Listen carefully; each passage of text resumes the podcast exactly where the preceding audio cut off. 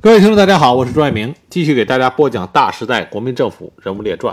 我们继续来讲中国的抗日名将孙立人。我们上次说到，孙立人从美国军校毕业之后回到中国，辗转了几个部队，都没有找到一个合适的位置。那么，最终让他能够大展拳脚的是宋子文组建的税警总团。在加入宋子文的税警总团之前，孙立人还短暂的在蒋介石的侍卫总队当过上校副总队长。他能担任这个职务，主要是因为德国顾问向蒋介石推荐了孙立人。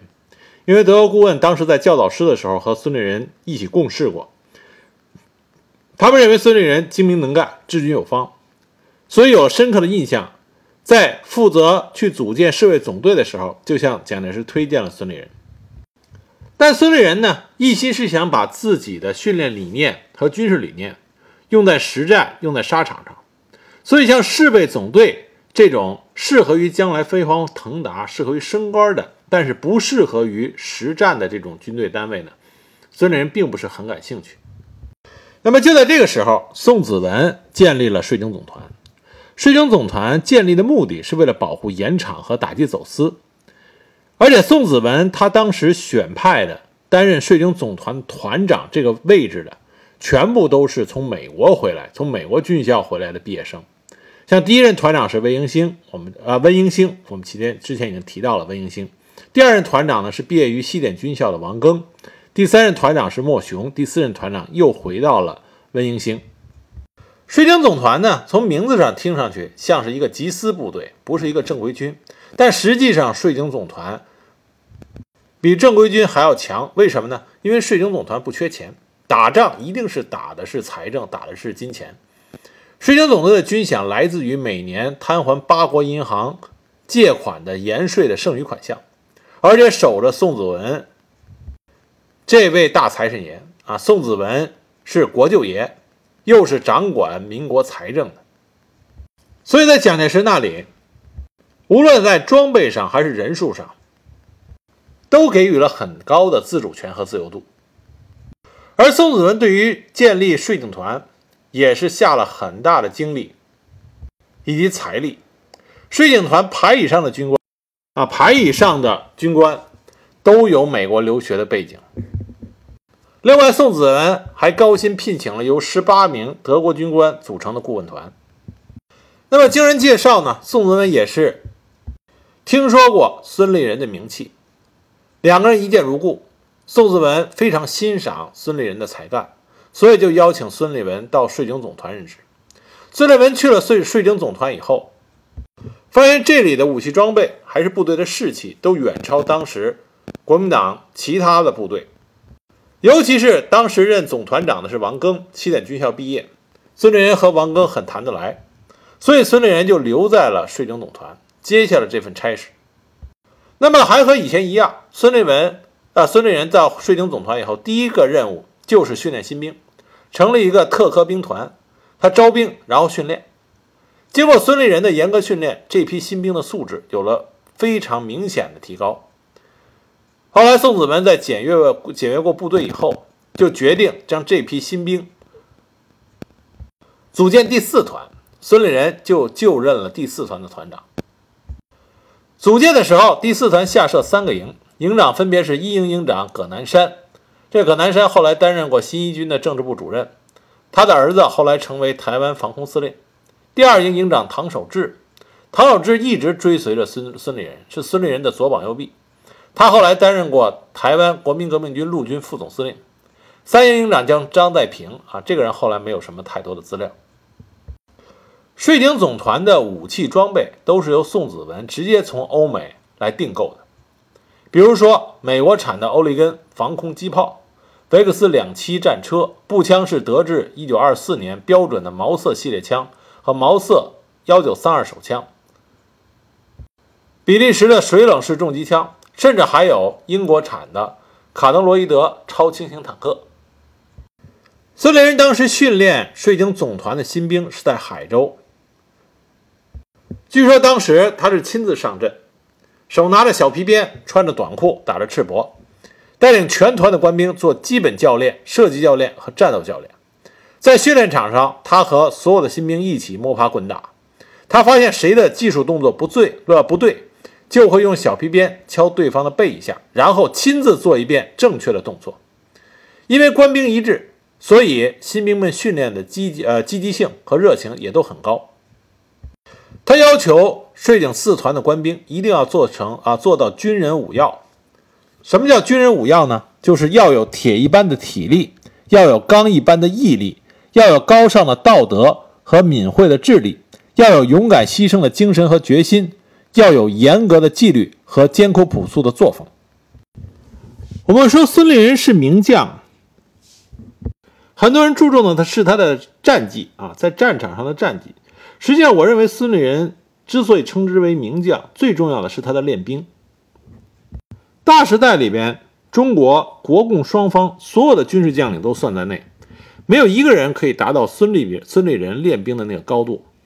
因为孙立人他既有在美国军校学习的经历，同时他对欧美日各国的军事都进行过考察。再一个，孙立人他本身内心深处又有着极为深厚的中国传统儒家文化的造诣。所以，他能将这几方面有效的融合在一起，形成一套完整的、行之有效的、适合于中国士兵训练的方法和系统。孙立人他对欧美各国的练兵方法非常熟悉。他曾经说过，世界上的军事主要分为两大系统，一个是英美系统，一个是德日系统。法国和苏联包含在德日系统内。英美系统的长处是自发自动、活泼、负责、守法。他们的士兵没有了长官的统帅，仍然可以战斗到底。但是短处是吊儿郎当、粗枝大叶，官兵生活浪漫随便。德日的长处是精确、细密、整齐、严肃，丝毫不苟。短处是矮板迟钝，缺少机动。英美国家的军队遇到德日系的军队，刚开始一定是吃亏的。而我们中国军人。就应该将这两种体系取长补短，训练出具有自己特色的精兵。孙立人也提到过他的训练办法，说他的训练方法没有什么稀奇和奥妙，非常简单平常，仍然是射击教练加体力的训练，一切训练都是从实战着手。但他这么说，实际上他练兵的方法有一系列的具体的制度和规则，比如说。军官要想升级，必须要在学术两科上取得优先的成绩。学术两科包括练兵操典和攻防攻防作战等等。而士兵想升任为军官，必须在射击和障碍跑中成绩领先。在孙立人的衣袋子里边，就装着一个专门记录人事的小册子。孙立人在视察部队、操场练习还是与野外训练的时候，他对各级军官和部队长在训练中的表现都会一一记录在案。这个人事册子也是日后军官们升迁时的依据。孙立人在下连队视察的时候，要求连长在唱名的时候是不准看名册的，而且唱名要按照各班的次序，按顺序唱，你不能把一班的唱成二班的。这就考察了连长对于自己连队的掌握程度。另外，被唱到名字的士兵，孙立人。都要从头到脚详细的看一遍，军容、姿态、体质、着装是否符合要求。如果表现欠佳，他一定要询问受检战士到底是什么原因，然后他会交代连长给予关照或者是纠正。再一个，村里人是非常的注重射击技术的，为了调动手下将士们射击的热情，他做出规定。进行射击比赛，但凡优胜者每月可以得到二至四元的奖励。要知道，当时在税警总团当兵，虽然比其他的国军部队待遇会好，但一个月的军饷也才十元。这笔射击比赛优胜的奖励，相当于每月军饷的五分之一到五分之二啊，这是相当诱人的。所以，当时孙立人所带领的这个部队士兵练习射击的劲头非常高涨。一九三二年。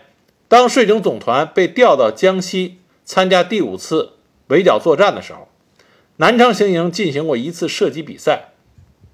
参战的一百二十多个团的神射手进行实弹射击，一较高下。孙立人当时他的税警四团派出的神射手，不仅获得了团体比赛的第一名，而且在个人成绩的前十名中，神射手占了七人啊，孙立人的部队占了七个位置，当时名声大振。关于这个事情呢，还有个译文，说当时啊，在这个射击比赛中，孙立人的团抢了风头以后，很多其他部队的军官，还有神射手都慕名前来学习射击经验。又有一个来自有一个部队的一个团的军官，枪法不错。他来到孙立人团以后，从孙立人麾下战士的手中挑了一支毛瑟步枪，对着一百米外的标靶打了三枪。因为距离太远，枪枪脱靶，没有成绩。那这个军官呢，就对身边的孙立人抱怨说：“你们团的这个枪械精准度太差，该教一教了，否则上了战场还了得。”孙立人当时也没有反驳。直接叫了一个抱着柴火经过的伙夫，说：“你过来打几枪试试。”这个伙夫丢下柴火，直接拿起了那杆步枪，砰砰三枪，打出了二十八环的好成绩。孙立人用事实告诉这个军官：“只要经过刻苦的训练，没有打不准的枪，只有打不准的人。”说起这个射击比赛，那么有人就产生个疑问：孙立人带着税警四团。啊，当当时所有税警总团所有的部队都到江西去参加了第五次围剿作战。那么孙立人有没有率领税警四团和红军交过手？答案是有的。这件事情呢，在史料里提起来的时候都比较笼统。孙立人自己回忆的时候也很简单，就说他当时俘获了人员五六百，枪支六百余。为什么大家都一笔带过呢？原因是税警总团当时归北路第一路军节制。第四团的主要任务是打通交通线，肃清周边的红军。这个任务一听上去就知道，它不是和中央红军的主力作战。实际上，税警四团在进驻前线的时候，他对面的红军已经不是我们所说的精锐的第一军团、红一军团、红三军团、红五军团这些中央红军的精锐部队，它面对的是陈毅为司令员的西方军。主要是工人师和地方部队升级而成的，战斗力呢是不能和主力红军相比的。那么很多人在讲起这段的时候，都说孙立人的税警四团一个团接替了一个师的防地，这个是史实。但是这并不是说孙立人的税警四团那个时候他的战斗力就远远超出国军的一个中央军的一个精锐师啊，不是这么理解的。一方面，他的战斗力很强；另外一方面，他面对的红军这个时候已经在考虑战略转移，并没有派中央红军的主力部队和他对阵。但即使这样，孙立人当时在指挥税警四团在前线驻防的时候，还是显露出他在军事指挥上的一些能够因势利导的应变策略。我们说，什么是优秀的军事将领？就是能够根据战场的实际情况，在充分掌握情报的情况下。做出最适合于自己的应对。孙立人当时率领税警四团的主要作战任务是肃清周边的红军，但我们知道，红色根据地的一个最大的特点，就是要将国民党的部队淹没在人民战争的海洋之中。反映到具体层面，就是红军战士游击队和普通的老百姓装束一样，无法区分。这就给孙立人提了一个难题。那么孙立人的应对是非常快，他知道在第五次围剿中，国军使用了毒气弹。老百姓对这个毒气弹，因为是未知事物，心里都是忐忑不安，比较害怕。那孙立人就叫士兵把空箱子涂上毒气弹的标志，拿到空地上去晒，还煞有其事的派兵把守。有那好奇的老百姓过来问说：“这是什么东西啊？”啊，说好像很重要啊，这么多兵把守。孙仁就让手底的士兵说：“啊，有人问你就告诉他，这是毒气弹。防毒的方法就是躲在家里边，关紧窗户。”关紧门，用棉被捂住全身。说到底，老百姓也都怕死，所以呢，老百姓就基本上躲在家里不能出来了。这样，红军的游击战术也受到了极大的限制。当然，真正的事实呢，就是税警四团和红军有交手，但是交手非常有限。那么，真正考验孙立人他的军事指挥才能和他训练出来的部队的作战能力。就是在抗日战争开始以后，孙立人真正的成名一战，就是在八一三淞沪抗战。八一三淞沪抗战国军方面是出动了八十七师、八十八师、三十六师、独二十旅等作战部队。税警总团刚开始并不是主力，它是在八月二十八日，也就是战事爆发半个多月之后，作为预备队开到了上海。我们在说到孙立人和他的税警四团在整个八一三淞沪抗战中所起到作用的时候，一定要本着客观、公正、求实不夸张的态度。孙立人他只是税警四团啊，税警团四团的团长，他的税警四团就算战力非常的突出，但是依然不可能与八十七师、八十八师这种国军的精锐部队相比肩，因为他毕竟是一个团。而不是一个师。那么，另外一个很重要的客观因素呢，就是税警总团当时的使用，并不是成建制啊、整建制的这么使用，而是把它打散了用。因此，这就进一步限制了孙立人的发挥。因此，孙立人他在八一三淞沪抗战战场上的表现，只能说是在国民党军啊国军中级军官里边表现的极为突出。我们不可能把他的表现上升到。与张治中、张发奎他们这些人相比较的啊，这个层面上，甚至说把孙立人和宋希濂他们的比较都略显牵强啊，都略显牵强。孙立人更重要的表现是在某一个战场上、某一个局部战场上他的表现，这是需要我们客观认识的。包括孙立人后来在自己的回忆录里，他也是这么写的。他说：“税警总团啊，装备齐全，可以当做三个师用。”如果担任一个方向的攻守，可以发挥更大的战果。但是上面的指挥官没有整个计划，税警总团实际上是被当作预备队分散使用了。那么孙立人和他的第四团归属于孙元良的八十八师使用，孙元良孙元良就让孙立人领兵当了预备队，哪里形势危急，就让孙立人带着部队去哪儿支援。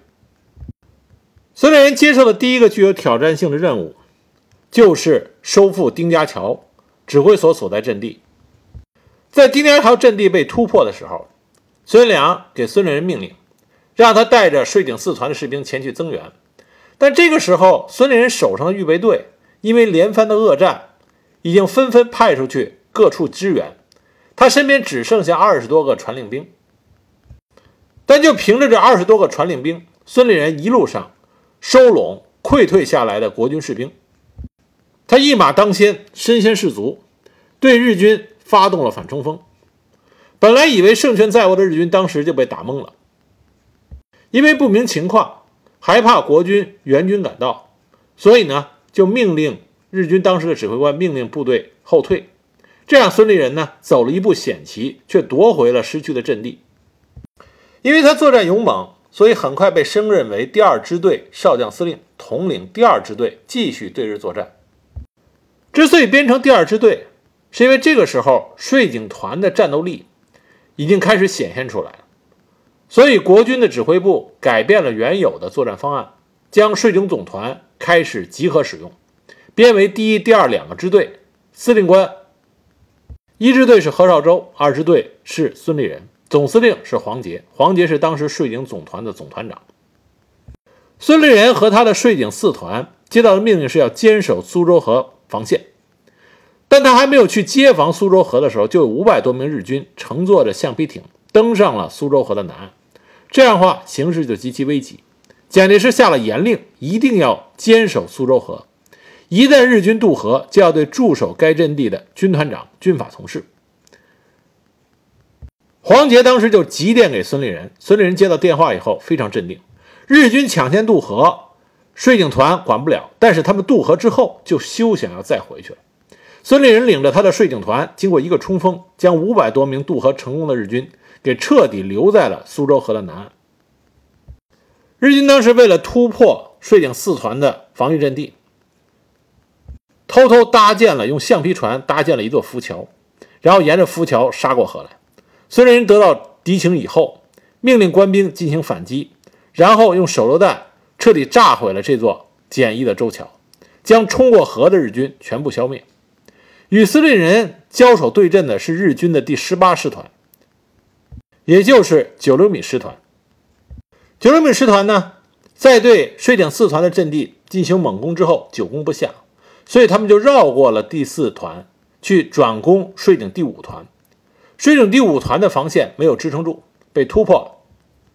他们防守的呢是刘家桥阵地。黄杰当时啊忧急万分，生怕整个苏州县啊苏州河防线彻底崩塌。孙立孙立人这个时候又是主动请缨，带领他的部下赶到刘家桥，领兵一个冲锋，将渡河成功的日军消灭了大半，稳定住了战线。但这个时候，九六米师团已经在第五团的防御地段上又架起了一道浮桥，而且总结上一次浮桥的经验教训，这一次架起的浮桥呢，上面铺有铁板，坚固结实，不再怕手榴弹了。借助这个浮桥，他们就攻到了苏州河南岸第五团阵地的堤坝之下，藏到了堤坝下面的储煤洞中。因为储煤洞是向着苏州河开口，水警团无论是开枪射击还是丢手榴弹，都难以奈何。孙立人这个时候根据战场的现实情况，想到了一个妙计，就是火攻之计。他让他手下的士兵找来了十几个棉花包，倒上火油，点燃以后，将其全部推入了储煤洞中。结果，洞中的日军大多被烧死，没被烧死的冲出洞外，也成为税井四团官兵的枪下之鬼。这一仗呢，孙立人一共歼敌四百七十人，取得了一个不小的胜利。就这样，孙立人率领着税井团一连打退了九流米师团的七次疯狂的进攻。当时的战场是极其惨烈的，在率领手下的弟兄要攻取日军占领的苏州河桥上的桥头堡的时候。一颗日军用火炮发射的流散弹在孙立人的头顶爆炸，幸亏孙立人戴着钢盔，头部没有受伤，但是身上却中了十三块弹片，血流不止，生命垂危。后来他手下轮换着把他从火线上背了下来。宋子文知道以后，立刻亲自关照，将孙立人送到了位于租界中的军方医院。孙立文整整是昏迷了三天啊，才醒过来。宋子文当时亲自写了一份禁止任何人探望的手令，贴在孙立人病房的门口，希望孙立文能够啊，孙立人能够安心养伤。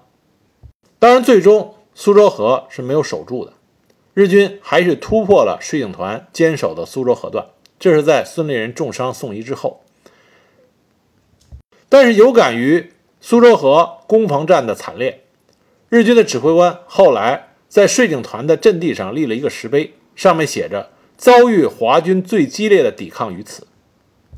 正是因为孙立人七次击退了日军的进攻，所以呢，税警团的团长黄杰才没有被军法从事。黄杰专门派了副官前来探望在医院休养的孙立人，表达了他最诚恳的问候。黄杰告诉孙立人。只要我黄杰在，就有孙立人一口饭吃。那么，眼看着后来上海就要沦入日寇之手，孙子宋子文又专门派人将重伤不能行动的孙立人用车接走，乘坐飞机辗转送到了香港医院。经过两个多月的治疗，孙立人终于能够下路下地行走了。伤愈之后的孙立人，这时候最想做的一件事情，就是要回到他原来的税警四团，继续带着自己的部下们。上阵杀敌啊，驱逐外寇。结果呢，他到汉口去找到黄杰，没想到黄杰告诉他，税警团已经不在了，已经改编成为第四十师，归胡宗南部指挥，驻守在河南归德。黄杰为了兑现自己给孙立人的承诺，这个时候给孙立人留了一个胡宗南那里的少将参谋的位置，希望孙立人马上去走马上任。实际上呢？税警团被改编，这是蒋介石想将这支不属于自己指挥，但是战力非凡的军队变成自己的势力，所以就借着黄杰把税警团给改编了。改编成四十师之后，原来税警团的老的一批指挥官都已经纷纷被挤走，换上的都是蒋介石黄埔系的心腹。那孙立人。回这样一支部队，孙立人肯定不回去了。这时候，孙立人做出了一个重要的决定，就是重建税警团。那么，他只是一个军事将领，要重建税警团，必须要有财力的支持，所以他就赶去重庆，找到了宋子文。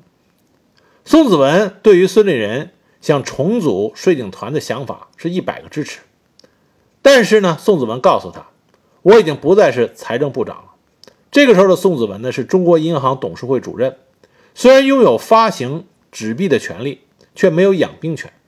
宋子文告诉孙立人，要想做成这件事儿，要找另外一个人，那个人呢，就是孔祥熙。不管我们后来怎么讲三大家族啊，四大家族讲宋孔陈。但是在抗战期间，孔祥熙、宋子文啊，宋子文为了在财政和金融上支持我们中华民族打赢这场生死攸关的民族战争，这两个人都是出了大力气的。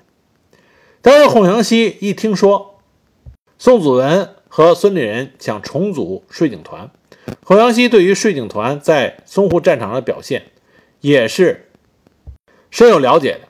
所以，孔祥熙二话不说也表示支持。这两个人，一个是财政部部长，一个是中国银行董事会主任，还都是蒋介石颇为忌讳的人物。那么，重组税警团就大有可为。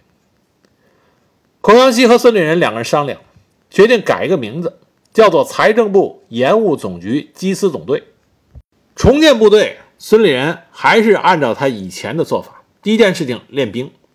练兵地点就设在长沙的岳麓山，无乡不成军。那么孙立人成立缉私总队的消息一传出来，很多他的旧部都前来投奔和归队。孙立人首先成立的是干部训练所，对那些曾经领兵打仗的军官进行培训，同时还召集有志从军的流亡学生组成了学生队。这些有知识、有文化的学生们，经过短期的训练，很快就成为了缉私队的骨干。这批青年学生中的一员，后来在印度兰姆加基地整训的时候，就写过一首诗，叫做《知识青年从军歌》。很多知识青年就是唱着这首歌参加了抗日的国军部队的。这首歌怎么写的呢？我给大家念一下：“君不见，汉中军；弱冠冀鲁请长缨。君不见，班定远；绝域轻骑催战云。男儿应是众威行。”岂让汝官误此生？况乃国威若累卵，与其争持无少停。弃我昔时笔，着我战时金。一呼同志于十万，高唱战歌齐从军。齐从军敬胡尘，誓扫倭奴不顾身。那么孙立人这建军如火如荼，蒋介石自然不高兴了。因为好不容易才把顺警团划归到自己的麾下，收入自己的囊中，现在孙立人又扯出一个大旗来，并且蒋介石得到消息，原来税警团的一批能征善战、经过战火洗礼的基层军官，纷纷离职，去参加孙立人的缉私总队。那么蒋介石呢，不能不给宋子文和孔祥熙面子，明的不能来，暗地里他就做出了一些布置。当时的军事委员会对缉私总队提了两个要求：第一个，不许黄埔等军事院校给缉私总队输送毕业生当军官；二，不允许他们在贵州等地招兵。军官这个问题呢，孙立人还是比较好解决的，但是招兵这个问题，孙立人就动了脑筋。既然不让贵州招兵，孙立人就去找了云南省国民政府主席龙云，龙云对他大力支持。同意孙立人在云南省设立招兵办，让他招募了一万名滇籍的新兵。所以，我们说起云南对于抗日的贡献，我们在前面讲到云南王龙云和卢汉的时候都提到过，那个并不是所有的云南的贡献。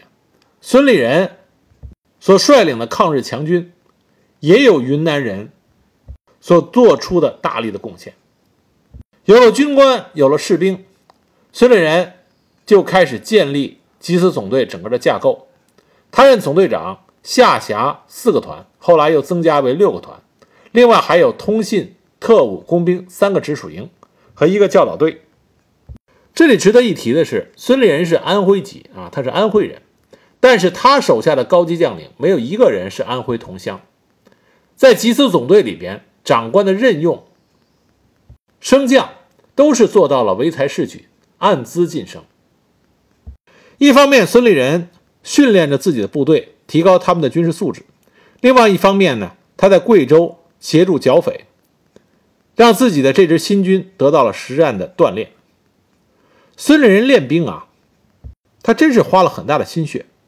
他曾经说过，只要是他训练的兵，在夜间看背影都能叫出名字来。而这个时候，他的夫人张晶英也终于能够追随他的身边，成为随军的家属。孙立人战场上边是霹雳手段，战场下边是个菩萨心肠。他在吉斯总队总部的东侧开了一所慈幼院，由他夫人担任的院主任。这个慈幼院中收养了五六十名的孤儿，所有的吃穿以及老师的费用都是由部队供应，让这些孩子们。得到了很好的教育，在军队中办慈幼院，这是孙立人的创举。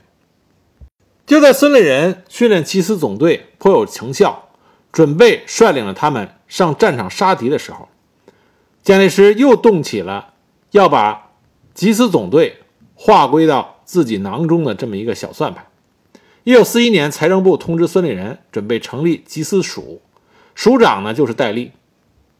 如果按照这个布置，这支孙立人所训练出来的军事素质极高的强军，就会沦落成一支为了集思忙碌、不会有机会上沙场的半军事武装。孙立人得到这个消息以后，直奔重庆，他找到孔祥熙，希望能够改变集思总队的命运。但是孔祥熙这个时候也帮不了他。就在孙立人已经山穷水尽的时候，日军在缅甸登陆。缅甸战场一夜之间彻底爆发，这正是孙立人的柳暗花明。军政部部长何应钦为了要组建一支十万人的中国远征军去缅甸参战，正是焦头烂额。他手中只有新五军、新六军，没有其他的兵可以派。他就找到了孙立人，因为他知道孙立人有缉私总队，他也知道孙立人是一位非常杰出的军事将领。他就问孙立人愿不愿意领兵入缅。孙立人当时答道：“国家有难，抗日为先，我愿意领兵赴缅作战。”所以何应钦就给孙立人的这支队伍签上了参加远征军的申请。但即使这样，吉斯总队也不是全员出发的。他的二三四团编为三十八师，归张震的六十六军建制，由孙立人率领出国到缅甸作战。但是，一五六这三个团，其中一团，一般部队来说，一团都是最能打的。那么最能打的一团和五六两个团啊，三个团归戴笠的缉私署留在国内做缉私的繁琐工作。就这样，孙立人只能看见自己辛苦组建的缉私总队六个团被一刀砍为两半。那么他率领着二三四团作为三十八师出国作战，远去缅甸。那么赴缅作战是孙立人一生中，包括他的军事生涯里最高光的时刻。因为这是为国作战，为民族作战，与外寇作战，师出有名，扬我国威，扬我军威，气壮山河。那么孙立人在缅甸是如何率领着他的子弟兵，打出了我们中国军人的名气的呢？下一集呢，我再给大家具体的讲。